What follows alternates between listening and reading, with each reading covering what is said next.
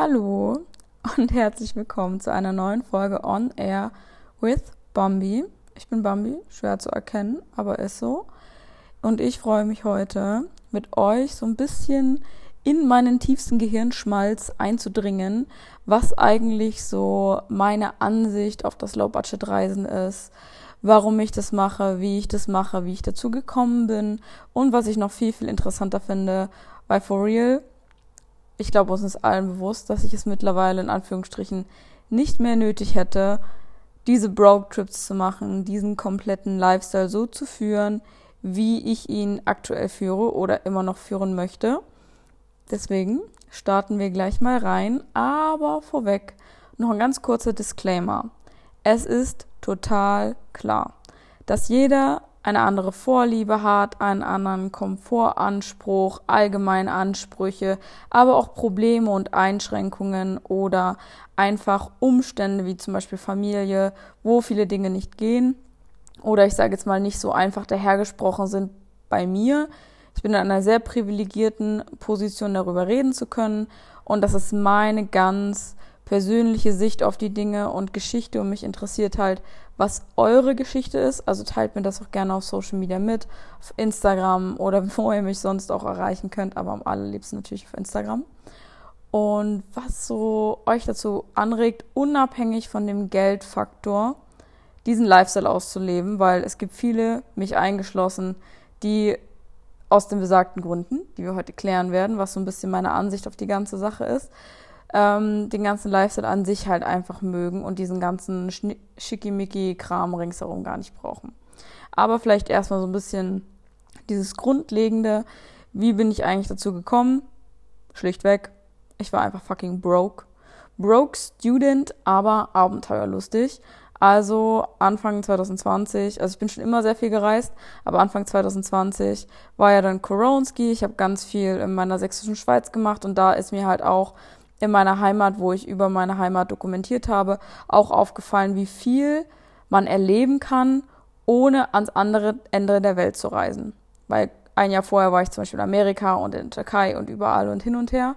Und ich bin aber wirklich monatelang jeden Tag woanders in einem Umkreis von 15 Kilometer gewesen. Also klar, die sächsische Schweiz ist groß und ist mega geil und ich bin so dankbar dafür, da aufgewachsen zu sein. wenn jetzt irgendwo, keine Ahnung, in Köln wohnt oder so, kann ich mir das nie vorstellen, dass man da ringsherum so viel naturtechnisch machen kann, also wo man dieses Reisegefühl bekommt. Bei mir war es aber definitiv der Fall. Ich bin durch Corona wieder dahin gezogen und da habe ich dann wirklich schon gemerkt, so dieses, durch diesen Heimattourismus, indem du einfach mit deinem normalen Busticket irgendwo hinfährst und da einfach eine Runde spazieren und wandern gehst und einfach neue Orte erkundest, an denen du nicht warst, reicht das halt schon vollkommen und du fühlst dich irgendwie so reisetechnisch abgeholt, auch wenn es jetzt nicht diese Schellen oder die Malediven sind, so. Aber auch dann darauf wollte ich ja so viel wie möglich einfach erleben. Und dann, wo es mit Koronski dann auch wieder ein bisschen ging, wollte ich natürlich nicht einfach immer nur in meinem 15 Kilometer Radius hingen, sondern ich habe versucht, so günstig wie möglich meine freie Zeit zu nutzen, um an besondere Orte zu reisen. Sei es halt wirklich nur mit einem 10 Euro Flixbus oder 10 Euro Regio-Jet-Bus nach, nach ähm, Prag rein und dann am nächsten Tag wieder zurück und währenddessen für 10 Euro in einem Hostel gepennt, hast dir vorher zu Hause noch Nudeln mit Pesto gekocht und mitgenommen. Und ich habe für drei Tage vor Ort oder für zwei Tage nur die Hinfahrt und diese eine Unterkunft ausgegeben. And that's it. Das waren dann vielleicht, keine Ahnung, 40 Euro oder so oder 30. Ähm, hat halt gereicht. Und als Studentin habe ich versucht, mir mit ganz vielen Nebenjobs gerade mal so meine Miete zu zahlen und hatte halt nicht viel Geld. Und ich war auch nie ein Workaholic oder ein Hustler, der gesagt hat, ich arbeite jetzt hier einmal 40 Stunden irgendwo, hab dein Geld verdient und gebe es wieder aus, sondern ich dachte mir so, Alter, das muss doch irgendwie auch sinnvoller gehen. Also bevor ich mir einen Lebensstandard erarbeite, den ich bezahlen muss, habe ich doch lieber einen niedrigen Lebensstandard und hab dann halt wieder viel, was ich davon machen kann mit dem restlichen Geld, was übrig bleibt. Und so habe ich es dann halt auch geschafft, trotz diesen ganzen Nebenjobs über einen längeren Zeitraum, ähm, zweieinhalbtausend anzusparen für meine Low-Budget-Europareise 2020 mit Interrail. Also ich bin mit dem Zug durch Europa gereist und hatte dafür nur ein Budget von 30 Euro am Tag, weil ich habe mir gesagt, Alter, fuck it, es gibt Hostels in der Nebensaison für 10 bis 15 Euro. Wenn ich selber koche und ich dieses Ticket habe, dann wird es doch ums Verrecken möglich sein, für 30 Euro am Tag drei Monate lang eine geisteskranke Zeit zu haben. Ich, alles geplant, alles gemacht, bin losgedüst und habe in dieser, in dieser Zeit wirklich gemerkt und auch gelernt, wie wenig man braucht für eine geile Zeit. Ohne Scheiß, diese ganze Interrail-Reise bestand nur aus, ich entscheide heute, wo ich mit dem Zug hinfahre. Das Ticket für drei Monate kam 600 Euro. Ähm, dann bin ich in ein Hostel gegangen, in ein Mehrbettzimmer. In, in Osteuropa war ich mit meinem Ex-Freund, weil ich bin den ersten Monat mit ihm gereist, auch ab und zu in Airbnbs, weil das da halt nur 20 Euro die Nacht gekostet hat oder 30 maximal. Und durch zwei sind 15 pro Person. Ähm, also ich habe halt immer selber gekocht. Die Züge waren schon alle komplett inkludiert in der Zeit. Und die Unterkünfte waren halt auch super günstig. Und den restlichen Tag haben wir uns nur kostenlose Sehenswürdigkeiten angesehen, sind nicht essen gegangen, sondern haben halt, wie gesagt, selber gekocht. Und somit haben wir es wirklich geschafft, für unter 30 Euro am Tag, ich glaube, es war im Durchschnitt dann so 26, 24, 26 Euro am Tag, drei Monate lang Europa zu erkunden. Und das war einfach fucking insane so. Und dann ist dieses ganze Low-Budget-Reisen immer wieder weiter mehr hochgekommen. Dann habe ich natürlich irgendwann angefangen, auch damit Geld zu verdienen und so. Aber jetzt kommen halt so ein bisschen meine Gründe, warum ich das halt nicht einsehe. Also erstmal grundlegender Grund, wenn du einmal den niedrigen Standard gewöhnt bist und merkst, okay, es funktioniert alles, das kommt natürlich auch super auf den Typ Menschen an, aber ich bin Mensch, mir ist so viel egal, weil ich die Priorität für mich setze, viele schöne Orte zu sehen. Und wenn ich jetzt um zwölf in Prag mir unbedingt irgendeine Kirche oder irgendeine Monastery, ein Kloster anschauen will, dann ist mir ringsherum egal, und das ist ja der große Kostenfaktor, habe ich hier eine Stunde oder zwölf Stunden hingebraucht, habe ich jetzt vorher ein Drei-Gänge-Menü gegessen oder Nudeln mit Pesto, habe ich in einem Fünf-Sterne-Hotel geschlafen oder habe ich in einem Hostel geschlafen, etc. Ähm, dementsprechend war mir das halt einfach immer Rille, weil ich gehe dahin, nicht um Urlaub zu haben, sondern um zu reisen und um halt viele schöne Orte zu sehen, vieles, was mich interessiert. Und das Ganze ringsherum ist mir dann halt egal. Wenn du jetzt ein Urlauber bist, der, deswegen meinte ich halt das auch mit dem Disclaimer, so dass alles fein ist, was du mit deiner Zeit und deinem Geld machen willst, aber es halt hier konkret um dieses Low-Budget-Reisen geht. Aber wenn du halt ein Urlauber bist und du hast eine bestimmte, eine bestimmte Zeitspanne und du hast voll den stressigen Alltag oder du willst einfach nur abschalten, dann möchtest du ja diesen Komfort, sich um nichts kümmern. Dann ist dir, also weißt du, dann willst du an Orte, die dir halt wirklich was bringen und wo das Komplettpaket dich einfach abholt und du sagst, okay, ich habe abgeschalten. Aber eine Reise, especially with me, ganz besonders mit mir, ist nicht entspannt. Das hat nichts mit Urlaub zu tun. Also wenn ich vielleicht noch alleine unterwegs bin mit irgendwelchen Leuten, dann passe ich mich meistens an die anderen an. Aber holy fucking shit, wenn ich mit Erik unterwegs bin, dieser Junge prügelt mich zu jedem Sunrise raus, zu jedem Sunset. Und wir sind gefühlt von früh um vier bis abends 23 Uhr unterwegs und zwischendrin wird nur abgeklappert, geshootet, erkundet, irgendwie zwischendrin mal Mittagsschlaf gemacht, aber das ist so unser Lifestyle und das lieben wir. Und er könnte ja auch sagen, oh mein Gott, ich möchte meine Woche Urlaub oder meine sechs Wochen Urlaub im Jahr voll entspannen. Nee, wir chillen zu Hause. Und sobald wir dann irgendwo hinfliegen, wird halt eine Woche komplett durchgezogen und durchrasiert und wir wollen beide einfach super viele schöne Orte sehen. Und da ist Erik auch egal, ob wir jetzt in einem Fünf-Sterne-Hotel pennen, wo du 80, 90 Prozent dieser Luxus-Scheiße, die man dafür ja zahlt, gar nicht in Anspruch nehmen können, weil wir kommen nach dem Sunrise nach Hause und fahren vor dem Sunrise wieder weg. Und jeder, der weiß, wie spät die Sonne und wie früh sie wieder aufgeht im Sommer, weiß, wie viel Schlaf wir bekommen. Drei bis vier Stunden. Mit Mittagsschlaf vielleicht nochmal irgendwo drin. Aber wie gesagt, genau aus dem Aspekt ist es uns halt egal, wo wir halt schlafen. Hauptsache, wir haben ein Bett, wo wir pennen können. So, das ist halt so das Ding. Auf der anderen Seite finde ich es aber für mich persönlich auch immer wieder eine Challenge, gerade auch für Länder, die ein bisschen teurer sind oder sowas, einfach auch herauszufinden und dieses Wissen zu bekommen, was macht denn eigentlich ein teures Reiseziel so teuer? Was macht ähm, den Reisestil von meiner Freundin so teuer und meinen so günstig? So, wo sind halt so diese Kernpunkte und auch so dieses, dass man nicht das Erstbeste nehmen sollte, sondern halt vielleicht auch lieber Umwege geht oder so. Also zum Beispiel, mich stören lange Wege irgendwohin überhaupt nicht. Ich kann mich immer beschäftigen. Egal ob jetzt Netflix oder Switch spielen oder arbeiten, ich quatsch mit Leuten, ich habe vielleicht eine coole Reisebegleitung. Und ob ich jetzt acht Stunden bei mir zu Hause auf dem Sofa sitze und eine Serie gucke oder ob ich währenddessen in einem Flugzeug sitze oder sogar in einem Zug oder in einem Auto, ich bin Passenger Princess, ne, ich habe ja keinen Führerschein, aber indem ich einfach nur auf meinem Arsch sitze und dafür irgendwo ankomme, ist mir diese, also mich stört das halt überhaupt nicht und somit kann ich halt auch günstigere Preise nehmen. Warum soll ich jetzt für ein ICE, der drei Stunden fährt, 100, 200 Euro zahlen, wenn ich mit dem 49-Euro-Ticket in, äh, keine Ahnung, vier, fünf, sechs Stunden einfach in Anführungsstrichen nichts bezahle, bis halt auf dieses Ticket, was ich eh im Abo habe, also wie das 9-Euro-Ticket. So, warum dieses extra ausgeben, wenn mich diese langen Wege nicht stören? Ich habe halt das Privileg mit der Zeit, dass ich halt ähm, uneingeschränkt in meiner zeitlichen Planung bin, zumindest in einem gewissen Rahmen, weil wir haben alle Verantwortung, wir haben alle Termine, wir haben alle Dinge, die wir machen müssen. Ähm, aber es geht Remote Workern ja auch nicht anders. Was ich auch super interessant finde, also ich habe mich mit diesen ganzen Themen schon mit super vielen Freunden unterhalten.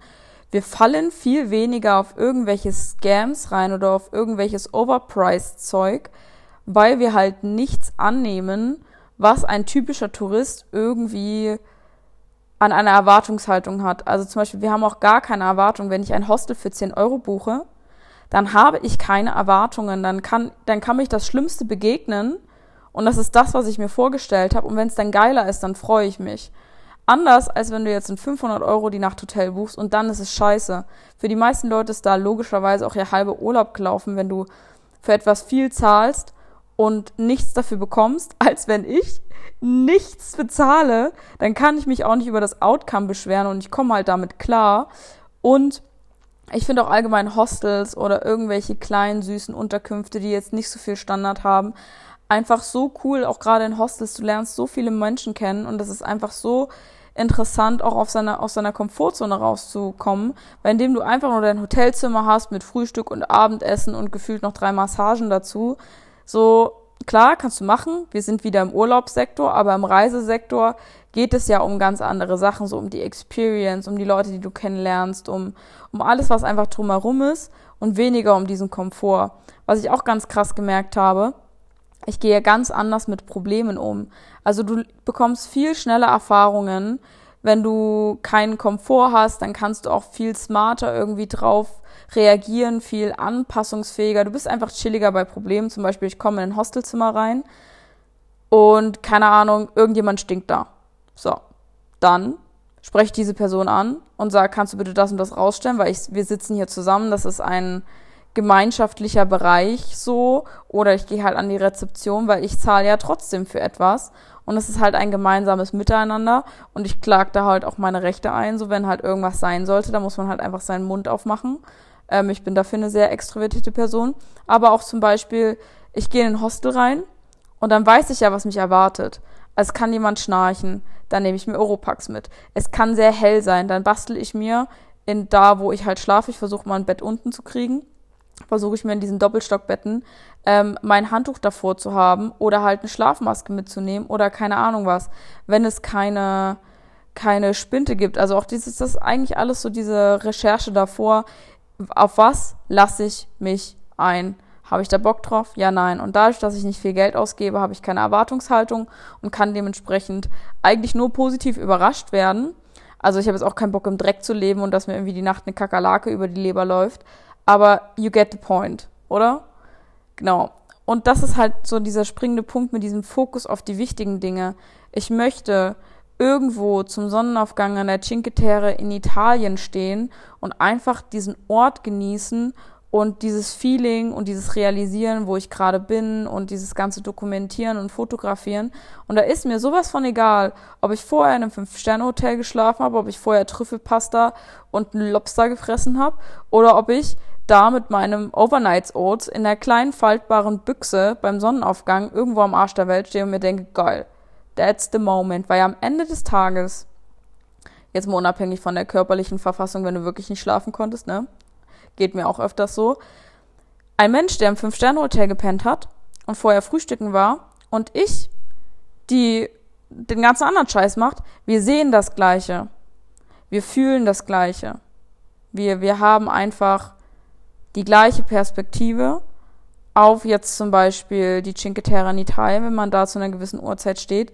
Nur dieses ganze Drumherum, wie ist man da hingekommen, wie weit ist man geflogen, wie ist man angereist, wie hat man geschlafen, wie hat man gegessen, das sind die einzigen Punkte, die diese, die mich von jemandem anderen unterscheiden. Aber das, wofür du da bist, dieses Land, dieser Ort, diese Sehenswürdigkeit ist im Grunde das Gleiche. Und dadurch, dass das meine Priorität ist und dadurch, dass ich das sehen will, ist mir das ringsherum egal. Ähm, was ich auch krass finde, man empfindet Entfernungen ganz, ganz anders. Ich bin Anfang diesen Jahres drei Monate wieder auf Europareise gewesen, mit vielen Pausen dazwischen, aber jetzt so von der Gesamtperiode. Und in dem ersten Teil dieser Europareise bin ich von der Türkei bis nach Polen hoch mit dem Zug gereist. Und das wäre eigentlich in einer Flugstundenzeit von ein bis zwei Stunden, schätze ich jetzt mal, ich will jetzt nichts Falsches sagen, gemacht gewesen, aber mit dem Zug durch diese ganzen Länder zu fahren oder so Roadtrips zu machen, du bekommst ein ganz anderes Gefühl und du siehst ganz andere Sachen. Du wirst wirklich mit den Menschen konfrontiert, mit der Lage vor Ort, mit der Natur, mit irgendwelchen Umständen, aber halt auch mit der Entfernung, ähm, was einfach nochmal ein ganz anderes Gefühl ist, als wenn du einfach nur dich drei Stunden in den Flieger setzt und da ankommst. Also das ist nur so eine persönliche Ansicht von mir, dass ich das wirklich interessant war, sich auszudenken, auch weil wir zum Beispiel in der, wo wir von der Türkei, nee, von der, von der, von, oh, jetzt stotter ich, von Bulgarien in die Türkei mit dem Nachtzug gefahren sind, haben wir mit zwei Türkinnen im Zug gesessen, die aber Deutsch gesprochen haben, auch in Deutschland leben dass die eine war relativ alt und die andere war halt die Tochter. Die hat halt erzählt, dass sie damals diese Zugstrecke, die sie jetzt in drei Tagen gefahren sind, von Deutschland aus bis nach Izmir beziehungsweise bis nach Antalya, äh, bis nach Istanbul, sorry, ähm, dass sie das damals, dass es ja da noch keine Flugzeuge gab oder man sich das nicht leisten konnte und dass, wenn man seine türkische Familie besuchen wollte, dass man sich halt in diesen Zug gesetzt hat. Also so typisch diese Geschichten, die man vielleicht von seinen Eltern oder Großeltern kennt, wo einfach Sachen jetzt noch nicht so smart und einfach und freizügig laufen, wie sie heute einfach gelaufen sind.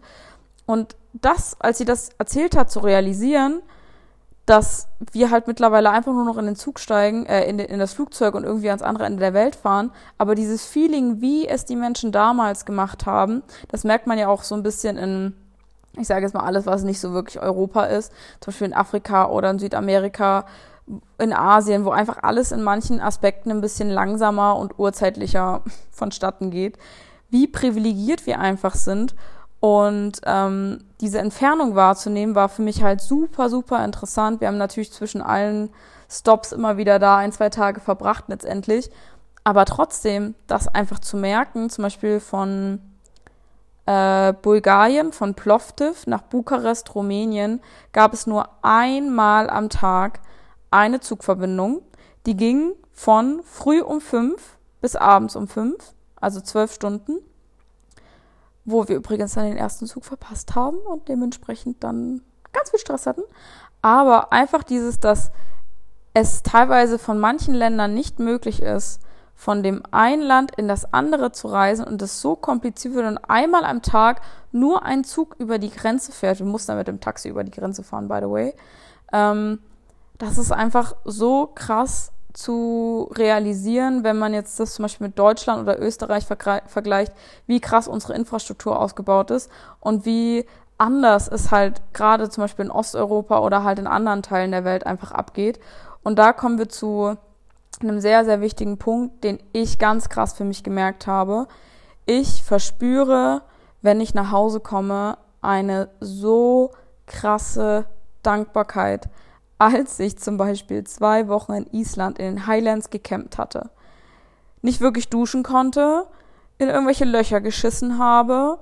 Ähm, äh, wir haben da zwei Wochen in einem Zelt gepennt. Ähm, es war immer arschkalt oder in irgendwelchen übelst teuren, unbequemen Hütten. Wir sind super weite Strecken durch die Highlands gefahren. Jetzt unabhängig von der unfassbar krassen Natur, weswegen wir da waren, aber nur so von diesem Lifestyle, wie wir gelebt haben, um diese Sachen halt einfach so ein bisschen zu, zu, ja, zu erleben.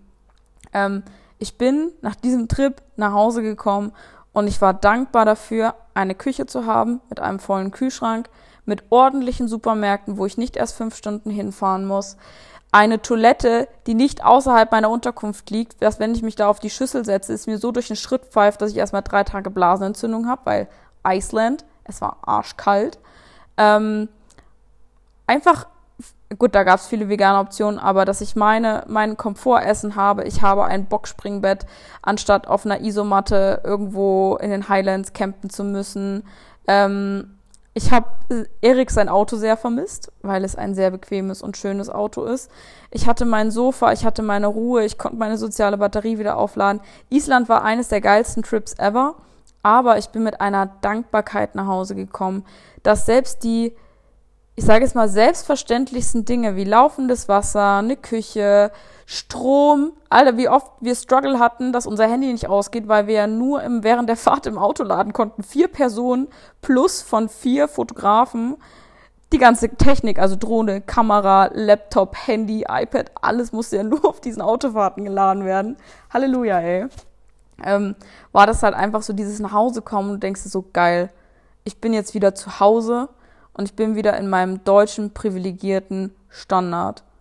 So dankbar saß ich einfach hier und musste erstmal wieder, glaube ich, so ein, zwei Tage auf meine Welt hier klarkommen. Ähm, ich glaube, das können sehr, sehr viele Leute relaten. Jetzt nicht auf Island und mein Low-Budget-Lifestyle bezogen, aber wenn du in irgendwelchen nicht so privilegierten Ländern zurück bist, dass man dann auch nochmal so ein bisschen anders über sein eigenes Leben und über seine Dankbarkeit und Privilegien nachdenkt. Und das finde ich einen so, so schönen Punkt an diesem Low-Budget-Reisen, dass man sich bewusst diesen Komfort nimmt weil man halt entweder das cool findet, so wie ich, und einfach auch was Positives oder sehr viel Positives draus ziehen kann, als sich irgendwie selber so ein bisschen so zu verhätscheln und ähm, ich weiß gar nicht, was das richtige Wort dafür ist. Ähm, boah, egal. Also wenn man einfach sich einen zu hohen Standard setzt und sich dann einfach an dem gewöhnt, so, dass man einfach diese Dankbarkeit spürt.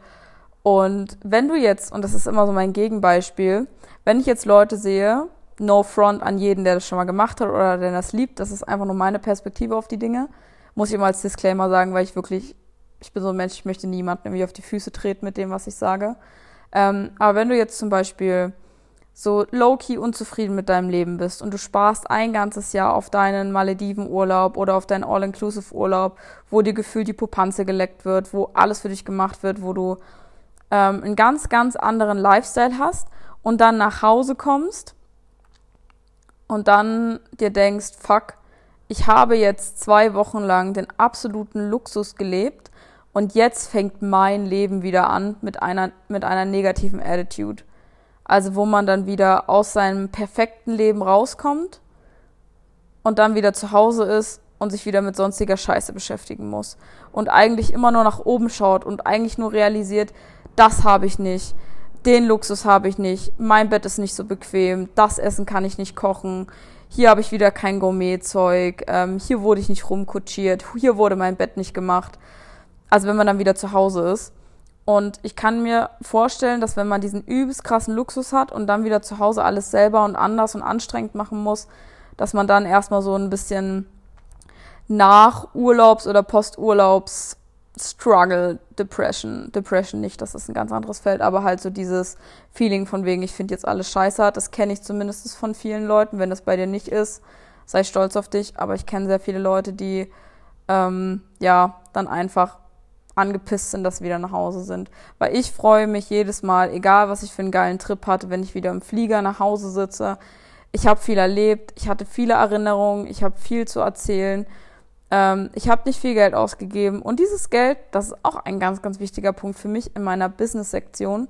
Das Geld, was ich nicht ausgebe, unabhängig davon, dass ich viel absetzen kann an den Steuern, ähm, das Geld, was ich nicht ausgebe, wenn ich jetzt zum Beispiel im Monat 1000 Euro verdiene und ich habe 500 für meine Lebenserhaltungskosten und hätte theoretisch noch 500 zum Reisen zu verfügbar. Wenn ich diese 500 Euro verballer, habe ich 0 Euro am Ende des Monats. Wenn ich aber zum Beispiel nur 200 Euro ausgebe, dann kann ich 300 Euro nehmen, investieren, in mein Business stecken, in meine Altersvorsorge, ansparen oder irgendwie auf was Wichtiges sparen, Sei es jetzt ein Auto, sei es jetzt irgendwie ein größerer Traum, keine Ahnung was.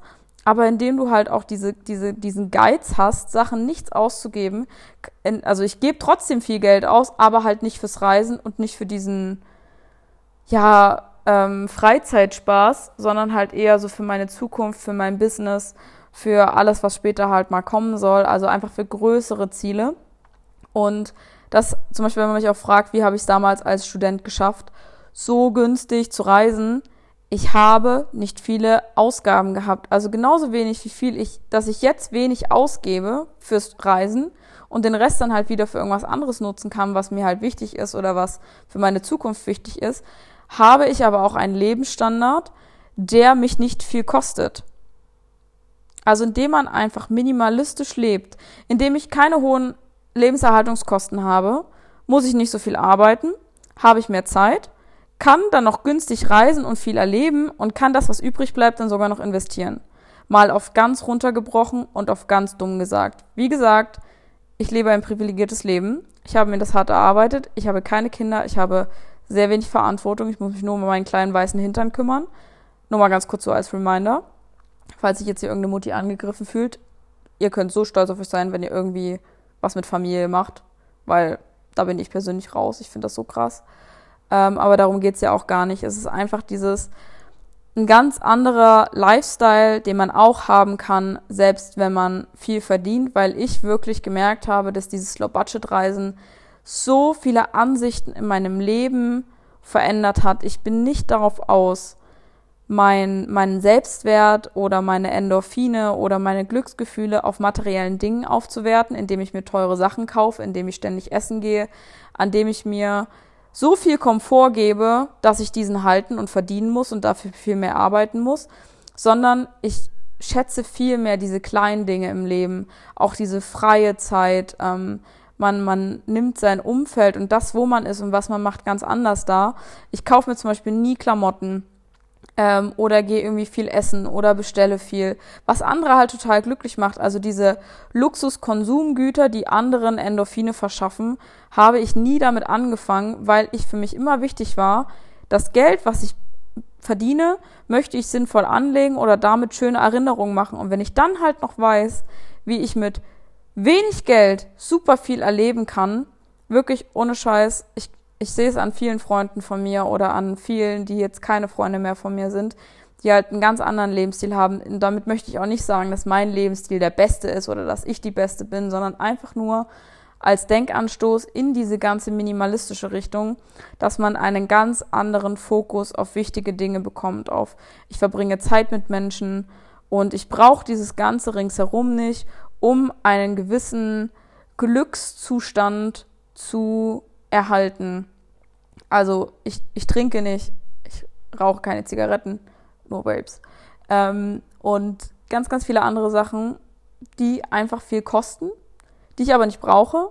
Und damit habe ich viel, viel mehr Geld zur Verfügung, um damit coole Sachen zu machen oder für später anzusparen. Also ein Mensch, ich meine, wir können jetzt bei, also Person A kann 2000 verdienen und Person B kann 2000 im Monat netto verdienen.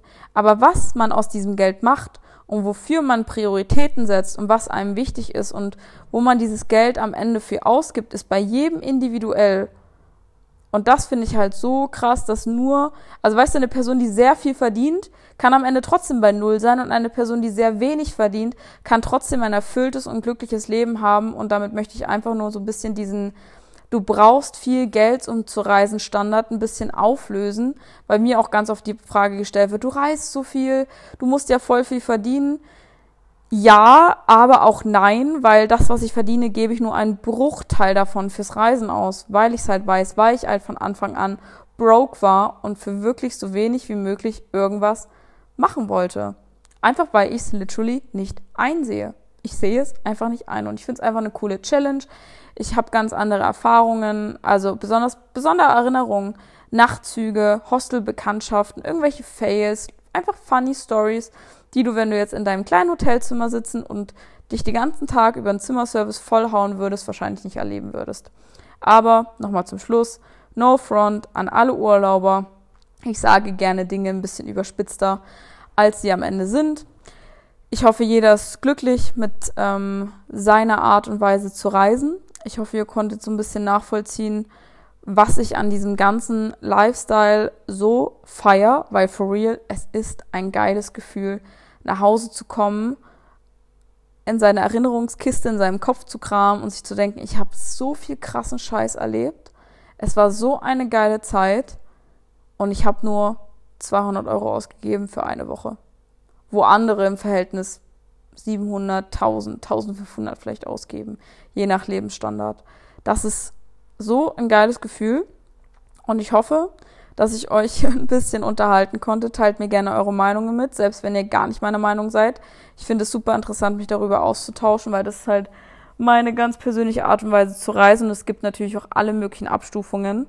Also jemand, der halt sagt, keine Ahnung, ich mir ist auch egal, ob ich irgendwo zwölf Stunden hin brauche, aber ich brauche dann trotzdem ein Zimmer für mich. Deswegen meinte ich am Anfang so, jeder hat andere Ansprüche, Probleme, Einschränkungen. Ähm, ja, weil zum Beispiel ich konnte vor drei, vier Jahren nicht mal Auto fahren. Ich musste alles mit dem Zug machen und Züge waren also so auf diese Bequemlichkeit bisschen teurer. Das heißt, ich musste immer irgendwas alleine zahlen, anstatt mich das mit Leuten zu teilen oder so. Deswegen Einschränkungen, Probleme sind bei mir gedanklich alles mit reingerechnet. Aber ja, das soll es dann auch soweit gewesen sein. Ich hoffe, ihr habt noch einen wunderschönen Tag. Wie gesagt, let me know what you think. Und ich hoffe, wir hören uns beim nächsten Mal wieder. Bye, bye.